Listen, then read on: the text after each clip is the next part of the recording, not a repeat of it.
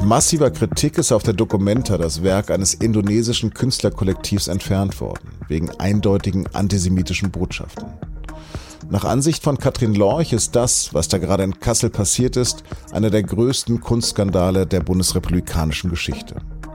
Und darüber habe ich mit der SZ Feuilleton-Redakteurin für Auf den Punkt gesprochen, den Nachrichtenpodcast der Süddeutschen Zeitung.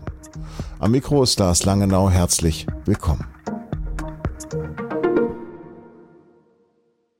Seit vergangenen Samstag ist die über ganz Kassel verteilte 15. Dokumenta für das Publikum geöffnet. Statt der üblichen 90 bis 100 Künstler sind diesmal etwa 1700 Aktivisten, vor allem aus ärmeren Ländern, an der weltweit bedeutendsten Kunstausstellung beteiligt. Sie sollen die Welt aus Sicht des globalen Südens beleuchten. Kuratiert wird die Ausstellung vom indonesischen Künstlerkollektiv Ruan Grupa.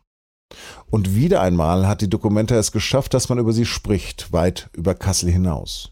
Doch wohl ein bisschen anders, als sich das Dokumenta-Direktorin Sabine Schormann wohl gedacht hatte. Schon vorher gab es Kritik, weil beteiligten Künstlern Nähe zur anti-israelischen und teils antisemitischen BDS-Bewegung nachgesagt wird. Gleichzeitig war kein einziger israelischer Künstler eingeladen. Auch Bundespräsident Frank-Walter Steinmeier hat nach eigenen Worten deshalb lange gezögert, ob er zur Eröffnung kommt. Am Samstag war er dann aber in Kassel vor Ort und hat gesagt, die Freiheit der Meinung und die Freiheit der Kunst sind Wesenskern unserer Verfassung. Kritik an Israel ist erlaubt, doch wo Kritik an Israel umschlägt in die Infragestellung seiner Existenz, da ist eben die Grenze überschritten. Erst in der Nacht vor Steinmeiers Anreise war das riesige Stoffbild People's Justice des indonesischen Künstlerkollektivs Taring Padi im Zentrum von Kassel enthüllt worden. Zu sehen war darauf ein Schwein in Polizisten- oder Soldatenuniform, auf dessen Helm Mossad steht und das um den Hals einen roten Schal mit dem Davidstern trägt. Zudem prang auf dem Hut der Karikatur eines orthodoxen Juden SS-Runen. Kulturstaatssekretärin Claudia Roth hatte Anfang der Woche deutliche Worte dazu gefunden. Genau an dieser Stelle hat die Kunstfreiheit ihre Grenze. Und jetzt erwarte ich von der Dokumente, dass das gegenüber den Kuratoren und den KünstlerInnen deutlich gemacht wird und dass die notwendigen Konsequenzen daraus gezogen werden. Antisemitismus hat keinen Platz. Am Dienstag wurde das Werk entfernt. Klarer Antisemitismus, ein volksverhetzendes Motiv, das in Deutschland nicht gezeigt werden darf, meint auch meine Kollegin Katrin Lorch. Zunächst aber habe ich unsere Kunsthistorikerin gefragt, wie es überhaupt zu diesem Eklat kommen konnte. Die besondere Struktur, die wir uns auch alle mit großer Spannung angeschaut haben, dieser Dokumenta bestand darin, dass es nicht einen Kurator gab, also einen hauptberuflichen Kurator, der weiß, wie das geht, Kunst ausstellen, vermitteln und mit Thesen und Kunstwerken anreichern, ähm, sondern dass es ein Künstlerkollektiv war, Ruang Grupa, die die Rolle des Kurators eingenommen haben. Das ist ein aktivistisches Kollektiv, das schon seit 20 Jahren besteht und in Jakarta, also mit fast 100 Menschen zusammenarbeitet, die aber eben auch fallweise eben Fanzines machen, Filme drehen, Kunst produzieren oder Ausstellungen produzieren.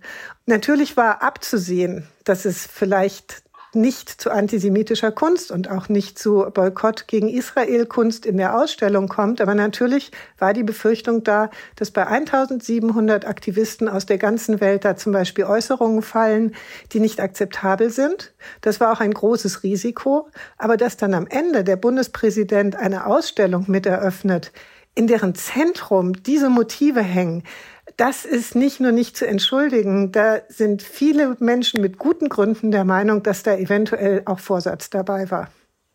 Und zwar aufgrund von Kontrollverlust. Also nochmal, Steinmeier hat das gesehen und hat, war nicht, hat keinen Anstoß genommen? Ich weiß nicht, ich glaube, Steinmeier hat es nicht gesehen, aber es hing auf der Ausstellung, als Steinmeier in Kassel war. Und wenn ich es richtig verstanden habe, fand der Lunch des Bundespräsidenten dann auch am Sonntag in dem Hallenbad Ost statt. Das ist der Hauptausstellungsort von Taring Padi, wo dieses Motiv nicht hängt. Aber es ist die Künstlergruppe, die dann sozusagen die Eröffnung auch mitgerahmt hat. Du hast es erwähnt, es gab ja schon vor, im, im, Vorfeld oder Monate hinweg gab es ja schon Kritik auch vom Zentralrat der Juden. War denn jetzt klar, dass Teile davon dieser BDS-Bewegung ähm, angehören, also Boykott, Deinvestitionen und Sanktionen? Das ist schwer zu sagen, weil das eben keine Bewegung ist, die jetzt meinetwegen Mitglieder hat. Und es ist auch keine Terrorzelle. Es ist sozusagen ein Gedankengerüst, auf das sich Kritiker Israels berufen und das dann eben auch sehr massiv auftritt. Und sowohl unter den Künstlern des Kuratorenkollektivs Ruangrupa als auch unter den geladenen Aktivistengruppen konnte man nachweisen, dass es da zum Beispiel Solidaritätsbekundungen gab oder dass da vielleicht auch mal vor Jahren ein Aufruf unterschrieben wurde. Mich hat das im Vorfeld sehr an diese McCarthy-Zeiten in den USA erinnert, wo man sich also plötzlich rechtfertigen musste, wenn man vor Jahren mal irgendwo auf einer Demonstration mitgelaufen ist und als Kommunist verdächtigt wurde. Insofern ähm, fand ich das auch nicht richtig, da sozusagen mit einer Spürhundmentalität dem hinterher zu jagen. Also eine Verkettung unglücklicher Umstände oder letztendlich ähm, gibt es wirklich eine Schuldige oder gibt es einen Schuldigen? Das Konzept selbst war im Prinzip ein, ein vorsätzlicher Kontrollverlust der sehr reizvoll war, weil es natürlich schon dazu geführt hat, dass man meinte, dass dann viele Stimmen in Kassel zu hören sind, die sonst im Kunstdiskurs keine Rolle spielen, weil das eben eher Aktivisten sind, die dann vielleicht eine visuelle Umsetzung ihrer Anliegen vornehmen, aber eben keine Künstler, die primär auf eine Ästhetik zielen und sei es auch eine politische. Das klingt jetzt so ein bisschen feingeistig, aber umgekehrt hat man sich natürlich darauf verlassen, dass eine so gewichtige und bedeutende und auch finanziell unglaublich reich ausgestattete Struktur wie die Documenta, ich meine, es sind 42 Millionen Euro, die man da investiert an öffentlichem Geld, dass die selbstverständlich auch eine kuratorische Ebene unterhalb von Ruang Rupa einziehen, die dafür sorgt, dass die Künstler eben und Aktivisten eben betreut werden, dass denen vermittelt wird, was hier geht und was nicht. Wenn Frau Schormann dann zur Schadensbegrenzung sagt, sie würde als Generaldirektorin sich natürlich nicht die Werke vorlesen las vorlegen lassen, um die dann zu zensieren, dann klingt das nobel. Das verschleiert aber, dass sie natürlich komplett die Pflichten versäumt hat, die man als Veranstalter und Hausherr von so einer Ausstellung hat. Nämlich dafür zu sorgen, dass, wenn man so einen Kontrollverlust befürchtet, auch um Schaden von der eigenen Institution abzuwenden, da natürlich Menschen loszuschicken, die professionell wissen, wie man mit sowas umgeht. Es gab ein Artistikteam, das habe ich auch im Vorfeld wahrgenommen und bin davon ausgegangen, dass das seine Arbeit ordentlich macht. Ich meine, die Dokumente hat so eine Glaubwürdigkeit wie das Museum of Modern Art in New York. Das ist nicht irgendeine, ist nicht irgendeine Klitsche. Das ist eigentlich der wichtigste Kulturexport, den dieses Land hat. Ich muss doch nochmal insistieren. Ich besuche die Dokumenta seit 30 Jahren. Ich habe sie sehr häufig als sehr politisch ähm, wahrgenommen. Ich habe sie auch als provokativ wahrgenommen. Und ich habe zwei Monate mal äh, Indonesien bereist und habe dort gemerkt, dass ein völlig anderer Kontext dort besteht in so vielen Dingen, über die wir reden. Womit sozusagen ist für dich die Grenze damit erreicht? Also ein, ein so völkerverhetzendes, krass antisemitisches Motiv wie ein Schwein mit Mossad-Helm und die Karikatur eines orthodoxen Juden als Finanzier aller dunklen Mächte. Das ist auch juristisch ganz klar zu fassen, dass das nicht geht. Also da ist auch die Grenze nicht nur der Kunstfreiheit, sondern auch der Meinungsfreiheit überschritten. Das kann man nicht zeigen. Und man kann darüber hinaus, muss man sich in diesem Land natürlich Gedanken machen, wie weit man einer Israel-Kritik auch eines globalen Südens hier Raum geben kann und darf. Äh, es gibt ja die Doktrin einerseits, dass Israel-Kritik per se auch antisemitisch ist. Und ich glaube auch, dass diese Dokumente auch durch die Diskussion im Vorfeld damit aufräumen wollte und sagen wollte, wenn ihr uns hören wollt, müsst ihr euch auch bestimmte politische Forderungen anhören, auch wenn sie bei euch anders gerahmt sind. Und das ist was, was sich jetzt mit unserem Begriff von Kunst und Ausstellung nicht verträgt. Also ganz platt gesagt, einem Aktivisten wird es immer sehr darum gehen, dass äh, sein Symbol oder sein Slogan äh, an einem bestimmten Denkmal zum Beispiel klebt oder in einer bestimmten Ausstellung irgendwo sichtbar ist. Das reicht. Und das ist eine Glaubwürdigkeit, die hat halt nicht sozusagen mit einer ästhetischen Glaubwürdigkeit oder so den Spielregeln der Kunst zu tun. Und ähm, ja, die Kunst war da einfach blind und naiv. Also in dem Sinne hat Ruan Grupper ihr Ziel erreicht. In welchem Sinne? Öffentlichkeit. Man spricht drüber. Ich glaube nicht, dass die Ruang Rupas im Sinn hatten, einerseits die Dokumente an sich wirklich zu skandalisieren, dass sie schon der Meinung waren, sozusagen das elitäre ähm, Wissens-Ästhetikvermittlungssystem des Westens, das muss man mal tüchtig herausfordern, das würde ich immer sagen. Dass sie sie durch einen Skandal schwer beschädigen wollten, würde ich niemals annehmen oder unterstellen. Wenn das so wäre, dann müsste man die Ruang Rupa und die Ausstellung ja tatsächlich wie so eine, wie so eine Terrorgruppe plötzlich anschauen. Ist es denn jetzt mit der Abhängung des Bildes getan? Ich habe gerade Fotos geschickt bekommen aus Kassel von Freunden, die da unterwegs sind. Also dieses schwarze blöde Tuch von der Verhüllung ist weg, äh, das Bild ist weg, aber jetzt steht das Gerüst noch da. Ich muss ehrlich sagen, jetzt sieht schon wieder aus wie das nächste Monument. Also es würde jetzt dieses Gerippe irgendwie davon zeugen, dass eben doch in Deutschland nicht alles möglich ist. Also eigentlich finde ich, das Gerüst muss auch noch abgeschraubt werden. Ich könnte jetzt so ewig mit dir reden. Ähm, ein kleiner Tipp zum Schluss. Noch hinfahren bis zum 25. September oder meiden?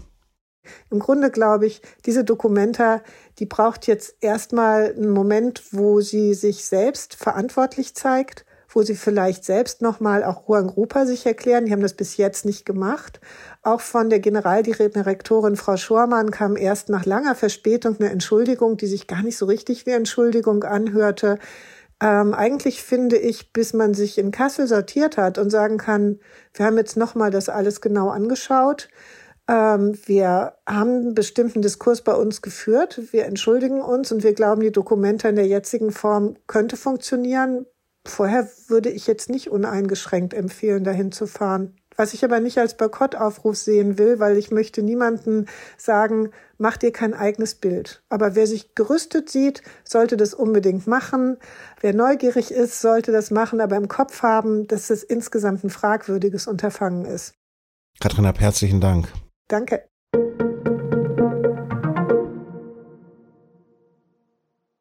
Aus Erfahrung wissen wir, dass sich die Opferzahlen einer Naturkatastrophe oft noch über Tage in die Höhe schrauben. So wird es mit Sicherheit auch diesmal nach dem gewaltigen Erdbeben sein, das in der Nacht die afghanisch-pakistanische Grenzregion erschüttert hat.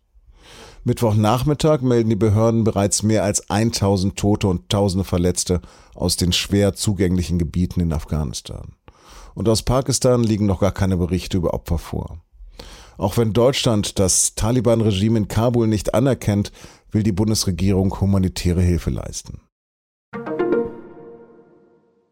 Kanzler Olaf Scholz hat am Mittwoch im Bundestag zu den anstehenden Gipfeltreffen von EU, G7 und NATO Stellung genommen. In seiner Regierungserklärung sagte er der Ukraine im Kampf gegen den russischen Angriffskrieg anhaltende deutsche und europäische Unterstützung zu, auch mit Waffen. Scholz kündigte zudem an, dass auch der ukrainische Präsident Zelensky zum G7-Gipfel nach Elmau kommen wird. Eigentlich sollte die Publizistin Ferda Attermann diese Woche zur neuen Antidiskriminierungsbeauftragten der Bundesregierung gewählt werden. Doch auf Betreiben der FDP wurde die Abstimmung auf Anfang Juli verschoben. Zuvor hatte es heftige Kritik auch von Muslimen an der Personalie gegeben. Attermann hatte bei migrationspolitischen Themen immer wieder mit überzogener Polemik polarisiert.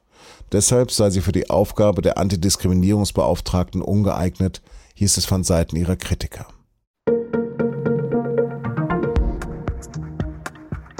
Boris Johnson war noch nie um große Worte verlegen. Im großen Interview mit der SZ kündigt der britische Premierminister unter anderem an, dass Großbritannien an die Spitze zurückkehren wird. Welche Spitze das ist, das lesen Sie mit einem Digitalabo bereits heute ab 19 Uhr oder morgen in der Druckausgabe. Redaktionsschluss für Auf dem Punkt war 16 Uhr. Produziert hat diese Sendung Emanuel Pedersen. Vielen Dank fürs Zuhören und bis zum nächsten Mal.